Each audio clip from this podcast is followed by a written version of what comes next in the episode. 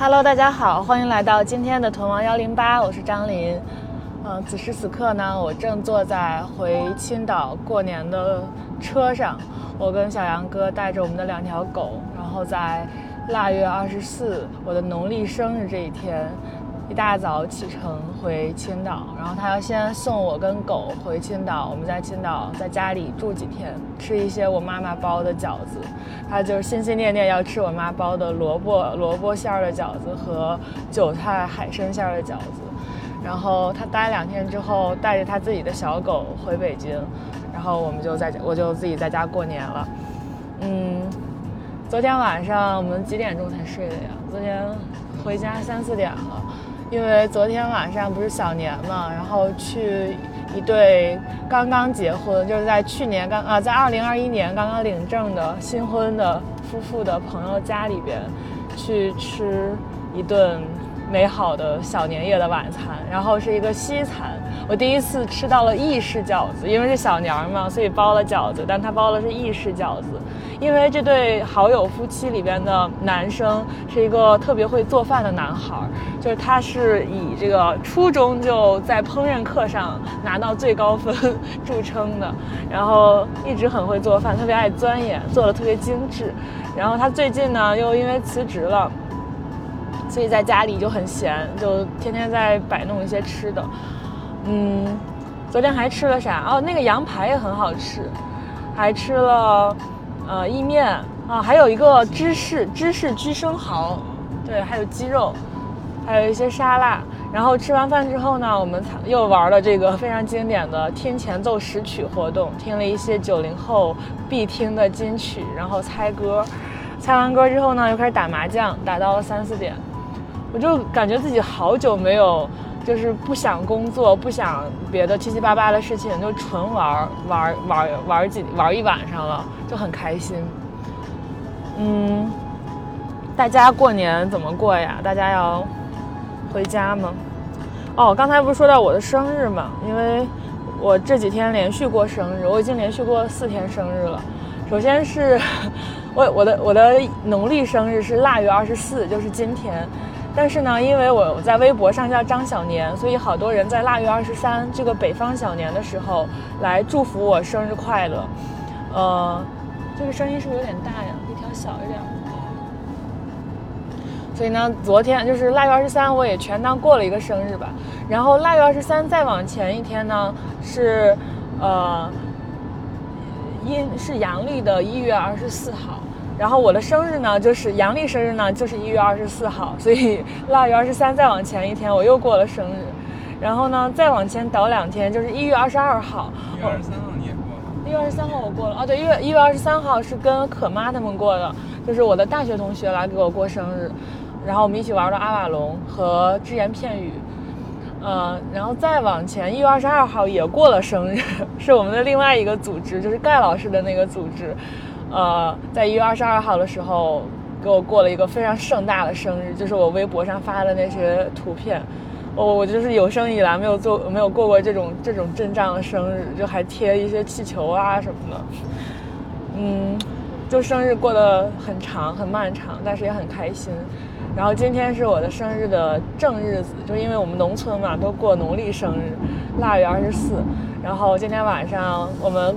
大概晚上五六点钟到到家，然后我妈妈已经准备好饺子了，我们要吃饺子给我过生日。然后现在是这样的，就是小杨哥坚持要在车上为我为我的播客播放一些 BGM，所以大家听到了这些 BGM 并不是后配的，是现在车上在播放的。嗯，反正现在心情很好，虽然昨天晚上睡得很晚，今天又一早起来收拾东西。但是就很开心，而且阳光又很好，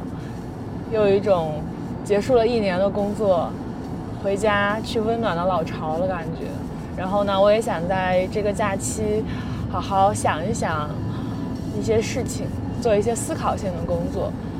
而且我们公司就反正今天就开始放假了，而且放到大年初九，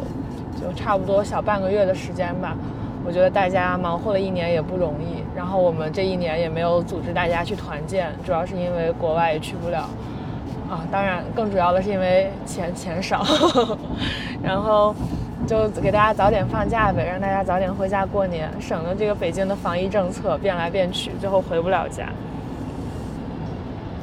我自从上次录了一期 solo 之后，我好喜欢录 solo 的感觉呀，就是完全不用考虑给对方留话口，完全不用考虑对方在说什么，我就一个劲儿的逼逼我想说的事儿就行，太开心了，就一扫之前那种一个人录播课不知道该说什么的感觉。你可以给我换一个舒缓一点的音乐吗？这个有点燥。这样。然后我的生日礼啊，可可以给大家汇报一下我的生日礼物。我的生日礼物还挺好的，我收到了一个索尼的黑卡相机，然后呢，收到了一个 iPad Pro。没有啊，这都是 用用我的周围的爱我的人对我的爱意给我买来的。小杨哥，哎，这个这个这个麦好像哦，对，这个麦是我自己给自己买的，我买了一个这个。就是网上的那些 B 站 UP 主有，就是厉害的 B 站 UP 主必备的一个罗德的那种小方块的麦克风，价值小三千块钱吧，两千两千两千五多一些，而且是一拖二的，还可以拍访谈。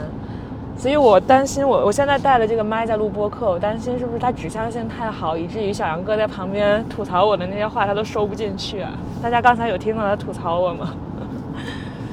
嗯。对他吐槽我说我在炫耀礼物是凡尔赛，没有我我是要跟大家说，就是我此刻真的是我我觉得现在被我就是一个被科技异化的人。我现在带着这个罗德的这个方块的麦克风，然后呢，呃，我的 iPad 上新买的 iPad 上用我的电容笔书写了一些我这期播客想聊的主题词，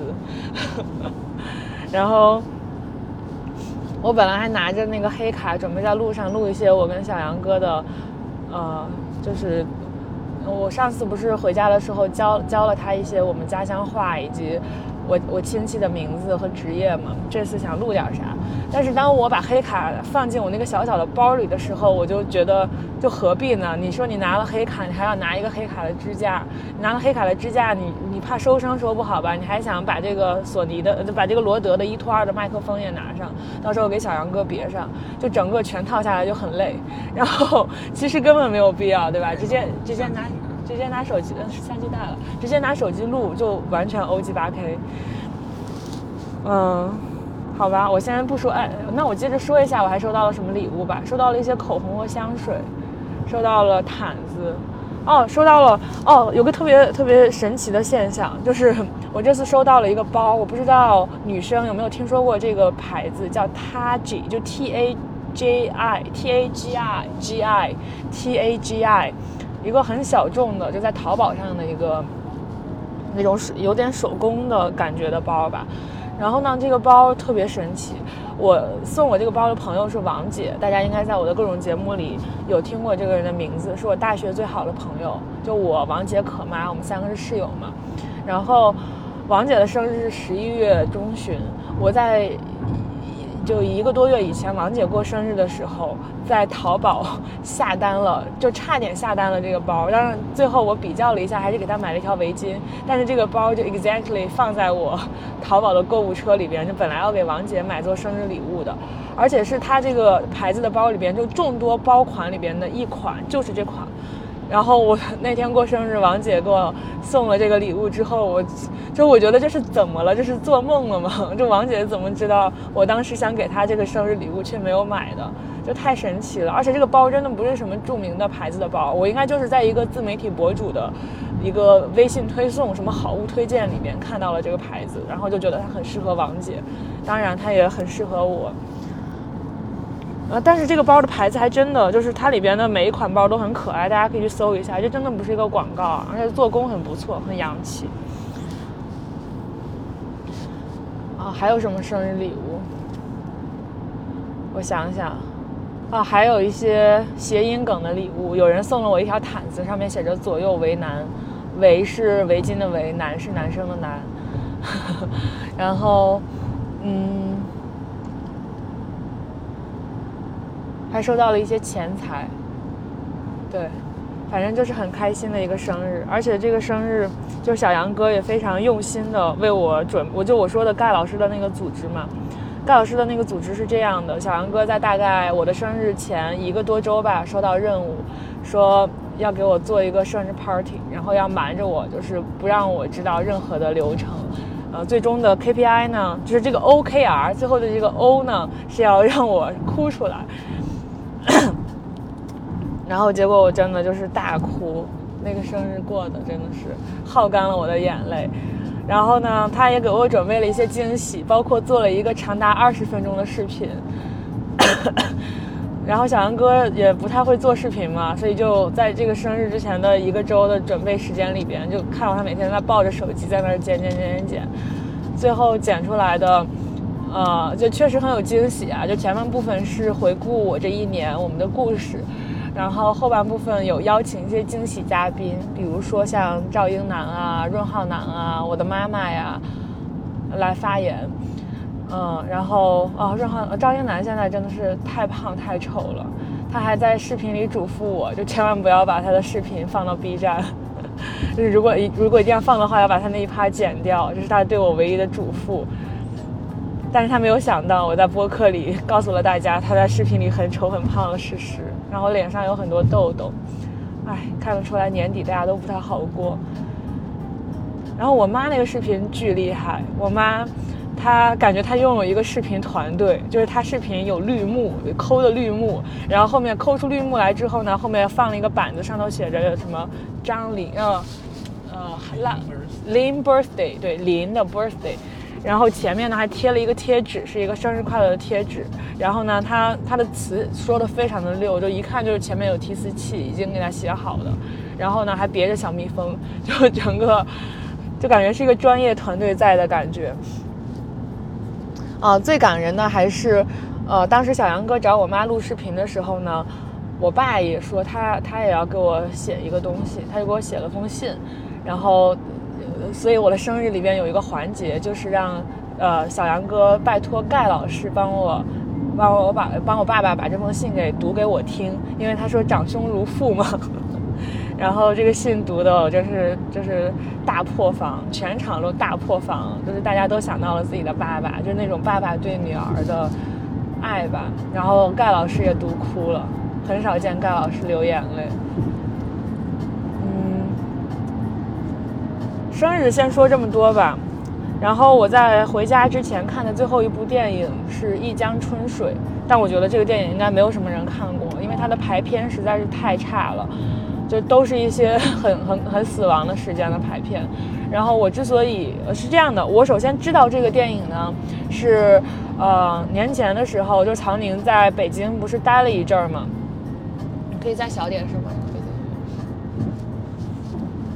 曹宁在北京待了一阵儿嘛，然后他当时就说他他要采访，说一个南州的朋友帮他约了一个导演想采访，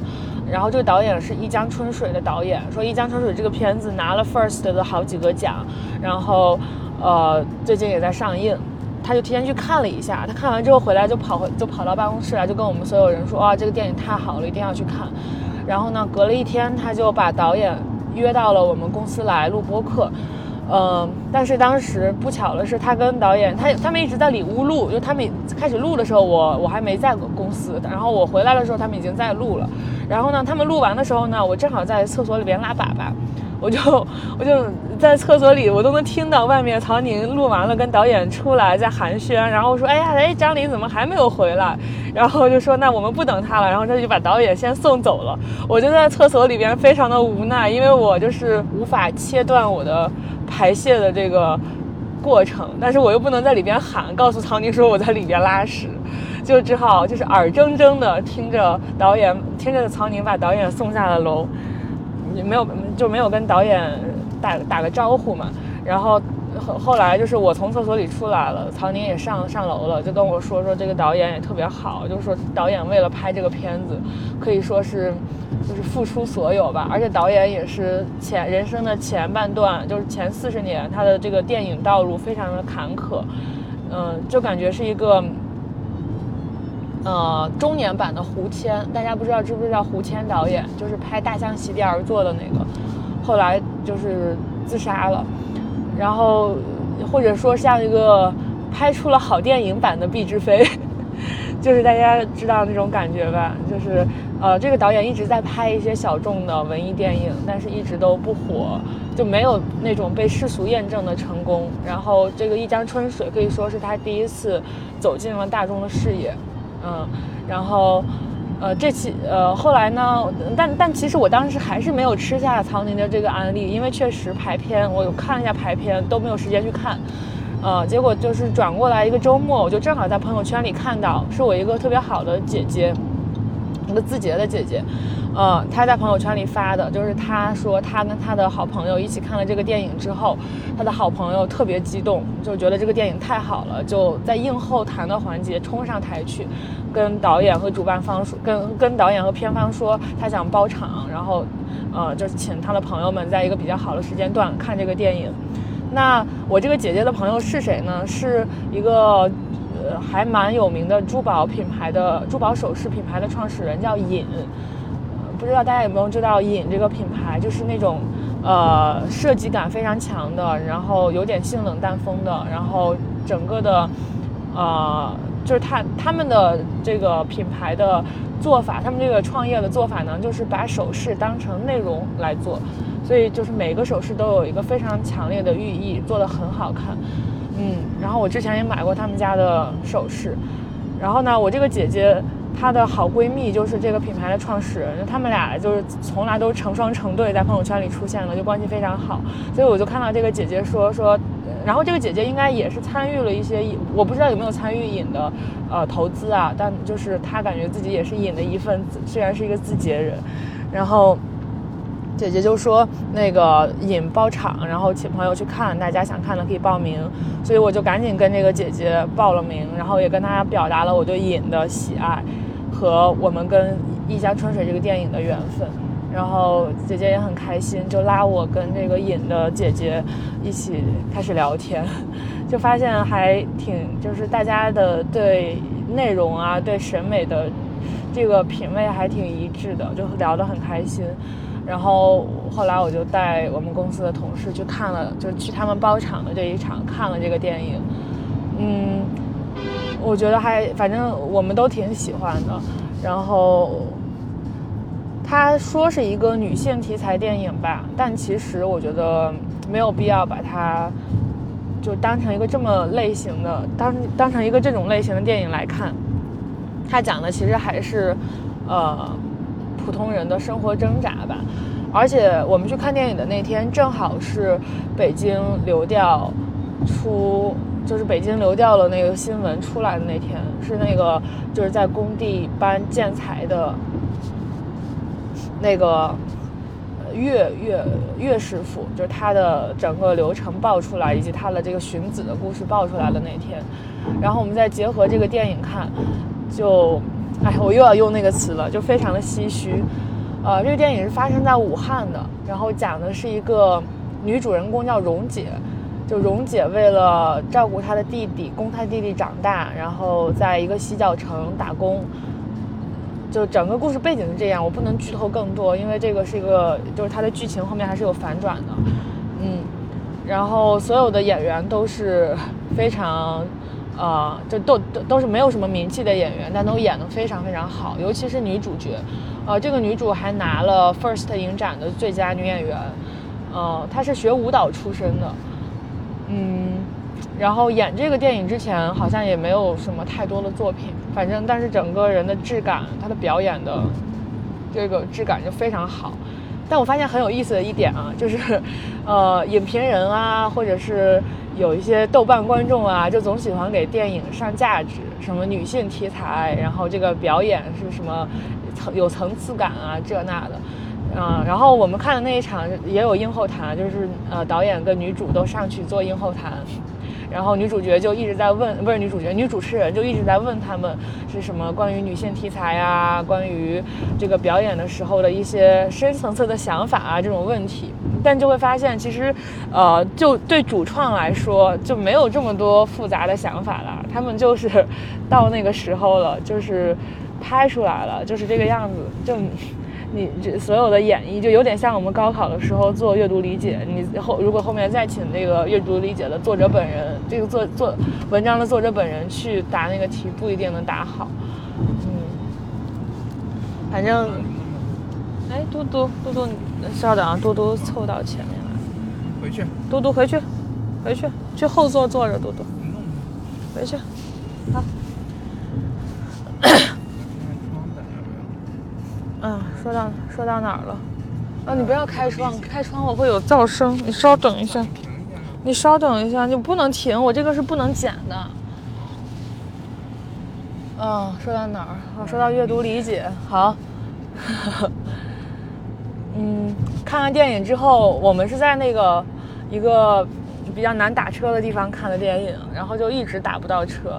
最后实在不行，我就打了一辆货拉拉回来的。然后呢，上了这个货拉拉，司机就问我说：“哎，你们在这儿这么多人干嘛？”啊，我说我们在看电影。他说这是个电影院啊。我说对，因为我们看那个电影院还蛮艺术的，就蛮小众的，不是那种大众电影院。然后我说对，他说这叫什么地方？我说叫当代 MOMA。他说哦，叫当代 MOMA。我说对。然后他说这个电影院放什么电影？我说是一个艺术电影。叫一江春水，然后我就给这个司机安利了这个电影，司机表示很感兴趣，然后司机说：“那你你是干什么的？这么晚还看电影？”我说：“我是做自媒体的。”他说：“自媒体就是拍，你是拍节目的呗？”我说：“对对对。”他说：“你拍抖音吗？”我说：“我可以拍。”他说：“你拍多少钱啊一条？”我说：“呃，看看你给我多少钱。”他说：“那你能不能拍拍我？”然后。我说，我觉得这个师傅很很很，就表现欲很强啊，然后很敢说。我说好呀，我愿意拍你啊，然后就开始跟这个师傅聊。他其实呃本职肯定不是开货拉拉，他本职是在北京，他是河北人，在北京卖轮胎。但是呢，这个季节，哎打了，但这个季节呃轮胎不太好卖，反正那就出来跑货拉拉。然后他是给卖那种大车的轮胎，不知道大家有没有见过那种就是很很大的那种。拉货的车，大概一个车有六组轮子，他反正跟我说一个车有六组轮子，就十二个轮胎，然后每个轮胎几乎每年都要换一次，然后一个轮胎大概，呃一千多块钱吧，然后他从里边一个轮胎他能挣大概能挣一两百块钱，然后嗯他的客户呢主要是这种养车队的人。就是你知道，就有些小企业主他会养这种大车的车队，就比如说他花一笔钱买几辆大车，然后，呃，这一年他这个大车就要去出工，就要去往外往外出租，他就靠这个收租子，然后来赚钱，这就叫车队。然后他这个师傅呢，这个货拉拉师傅，他做这项生意其实主要挣的是车队的钱，就有一些固定的车队的车主的客户，每年给他。花钱在他这儿买轮胎，另外呢，就是一些呃那个汽车修理厂，有时候也会从他这儿找轮胎，但是这个他说修理厂这个客户还是太小了，就他们一年这个买买也进从他这儿进不了多少个固定型号的轮胎，所以就感觉就是他他其实还是主要做 to B 的生意，只不过有的是 to 大 B，有的 to 小 B 了。嗯，然后这个师傅就听说我拍抖音之后就大感兴趣嘛，就一定要加我微信，说能不能来你们公司上班，说他可以，他也可以给我们拍摄，然后，呃，问我们公司几点上班，然后我们公司几个人都有负责干嘛的，我就给他讲了讲我们公司，哇，他觉得特别好，然后他说有没有招聘启事，我就我说那我没有，我加你一下微信呗，他他就拿出了他的微信加了一下。他的微信名叫“大富豪”（括号如果智慧可以变成黄金）（括号完毕）。哦，我觉得这个师傅真的太有趣了。嗯，昨天早上我跟小杨哥吵架了，但吵架不是重点，重点是我觉得我们吵架的那个由头其实非常适合拿出来跟大家讨论一下。嗯，是这样的，就是昨我发现一月二十五号是杨天真的生日。刚才我也说了嘛，一月二十四号是我的生日，然后呢，我就觉得我跟杨天真干的这个事儿吧，仔细品品还有点像，就是就是说白了就是经纪人嘛。然后我就觉得冥冥之中我跟杨天真会不会有一些命运上的暗合？我就在想，我到了杨天真杨天真天真姐这个岁数啊，就会不会身体发福？就因为我我这个我在算算命的时候，就命理学告诉我，我这个命格就是越胖越好，就是越胖我的福气会越多。然后我就想到，那我将来如果如杨天真般事业有成，会不会也如天真姐般发福？嗯，然后呢，我就问了一下随口问了一下小，真的是随口问了一下小杨哥，我说我将来要是变成杨天真，胖成杨天真，你还会喜欢我吗？然后小杨哥斩钉截铁地说，就是他丝毫都没有犹豫，他说不会。然后我就很生气，我就觉得怎么，怎么怎么能这样呢？然后我又问了他一遍，他说就是如果你你你要我就 real 的话，那就是不会啊。嗯，我就很难过，然后我就跟他吵架。当然后来后来也就是也没啥了，但是这个问题呢就留在了我的心里。我拿这个问题去问了我的很多男性好友、女性好友，就包括昨天晚上我们的那个饭局，也是就有好几对 couple，就问大家这个问题。首先就是所有的男生的回答，就是对这个情景的反应都是不能像小杨哥这样回答问题。这不好，嗯，当然就是这他他们这个回他们这个反应本身呢，也反映了一些问题，对吧？也反映了他们心中的真实答案。但是我就在想，如果呃问同一个女生这个问题，比如说问我小杨哥问我，他有一天胖成了 PDD，或者他有一天变成了，我想想，哎呀，像感觉说谁都不太好。就有一天变成了 PDD 吧，我会不会喜欢他？那我觉得，我可能我的答案也是不会。嗯，所以就是这个，很多人说什么爱你的内在美啊什么的，就是到底有几分？就是当你诚实的再次审视自己对这个问题的答案的时候，你爱他的内在到底有几分？就当他的外在负分到什么程度的时候，你依然可以爱他的内在。是可以负分到负无穷吗？我觉得每个人的答案可能不一样。哎，这这期的标题就叫这个吧，就是如果你的对象变成了 PDD，你还会爱他吗？哦，不是，不不是变成了 P PDD，就是内在还是你的对象，但是外在变成了 PDD，你还会爱他吗？哦，不知道 PDD 的朋友们可以自己去搜一下。嗯。最后还我看啊，已经录了二十七分钟了。但最后，最后跟大家讲啊，最后还有一个好玩的事情，就是最近有一个最近比较火的电视剧，一个是《开端》，一个是这个叫什么呃叫什么来着，《今生有你》。对我总是说成往后余生，叫《今生有你》。开端我是没有刷，我就是，但情节大概在朋友圈里也都知道了。然后这个《今生有你》太有意思了，我感觉这个剧的营销做得非常的好，就是打开微博热搜上全是钟汉良、李小冉。呃，但是呢，说实话，我对这个剧还是有感情的，因为我在年少无知的时候曾经读过肥我思存的所有的小说。就这个剧，它是改编自肥我思存的一个小说，叫。爱你是我做过最好的事。天哪，就这种这种这种名字真的是我的，嗯。然后我小时候入坑《肥我思存》，是因为那个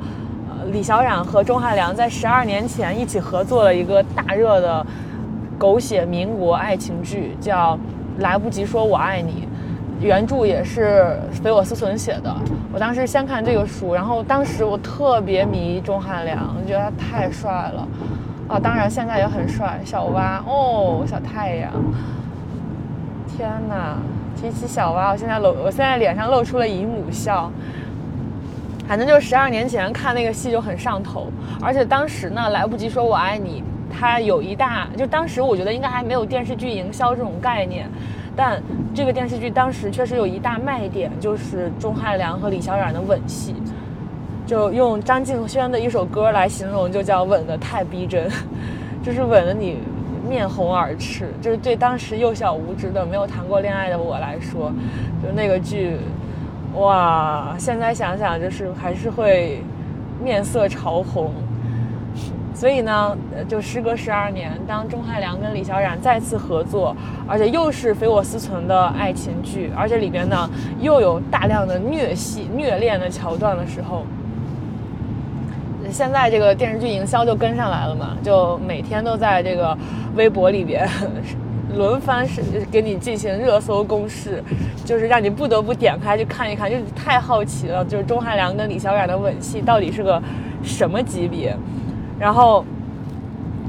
我跟小杨哥有一天，我实在忍不住了，我就跟小杨哥说，我这个吻戏，我给他讲了一下前情提要，然后小杨哥也很期待呀，我们俩就沐浴更衣，然后。特别郑重其事的，然后把这个手机什么的都准备好，然后在床上开始打开他们俩的这个，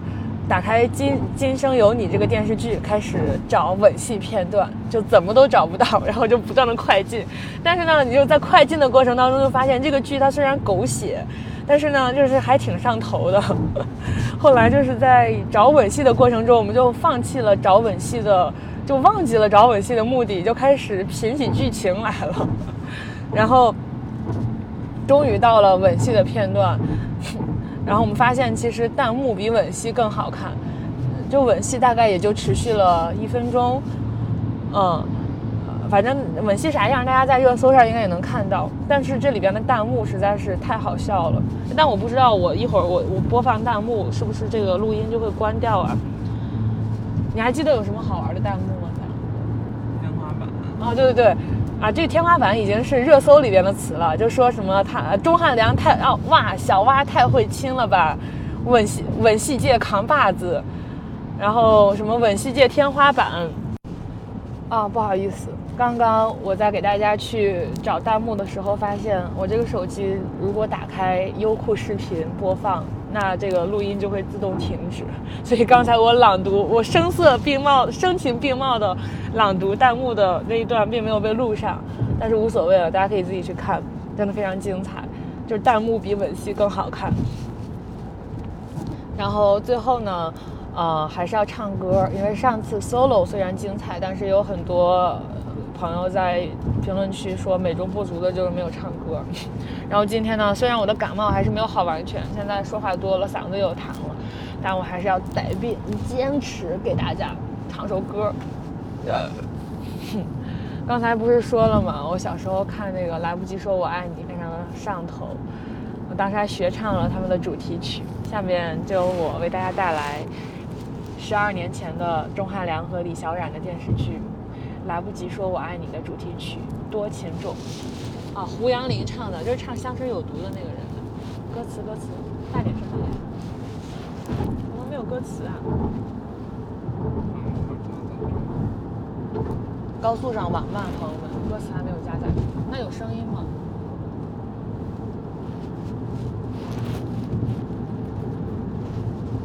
是不是要给你开个热点呀？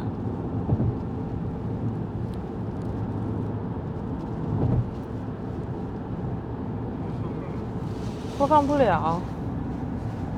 嗯，那我用我的 iPad 试一下。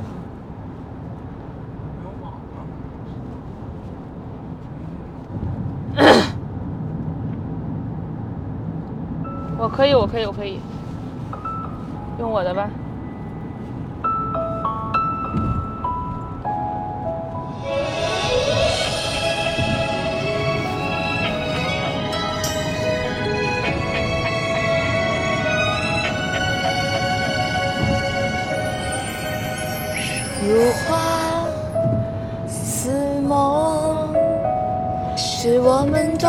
的相逢。缠绵细语，胭脂泪飘落巷口中，悠悠听风声，心痛。回忆嵌在残月中，愁思而恨生。难重逢，重逢，沉醉痴人梦。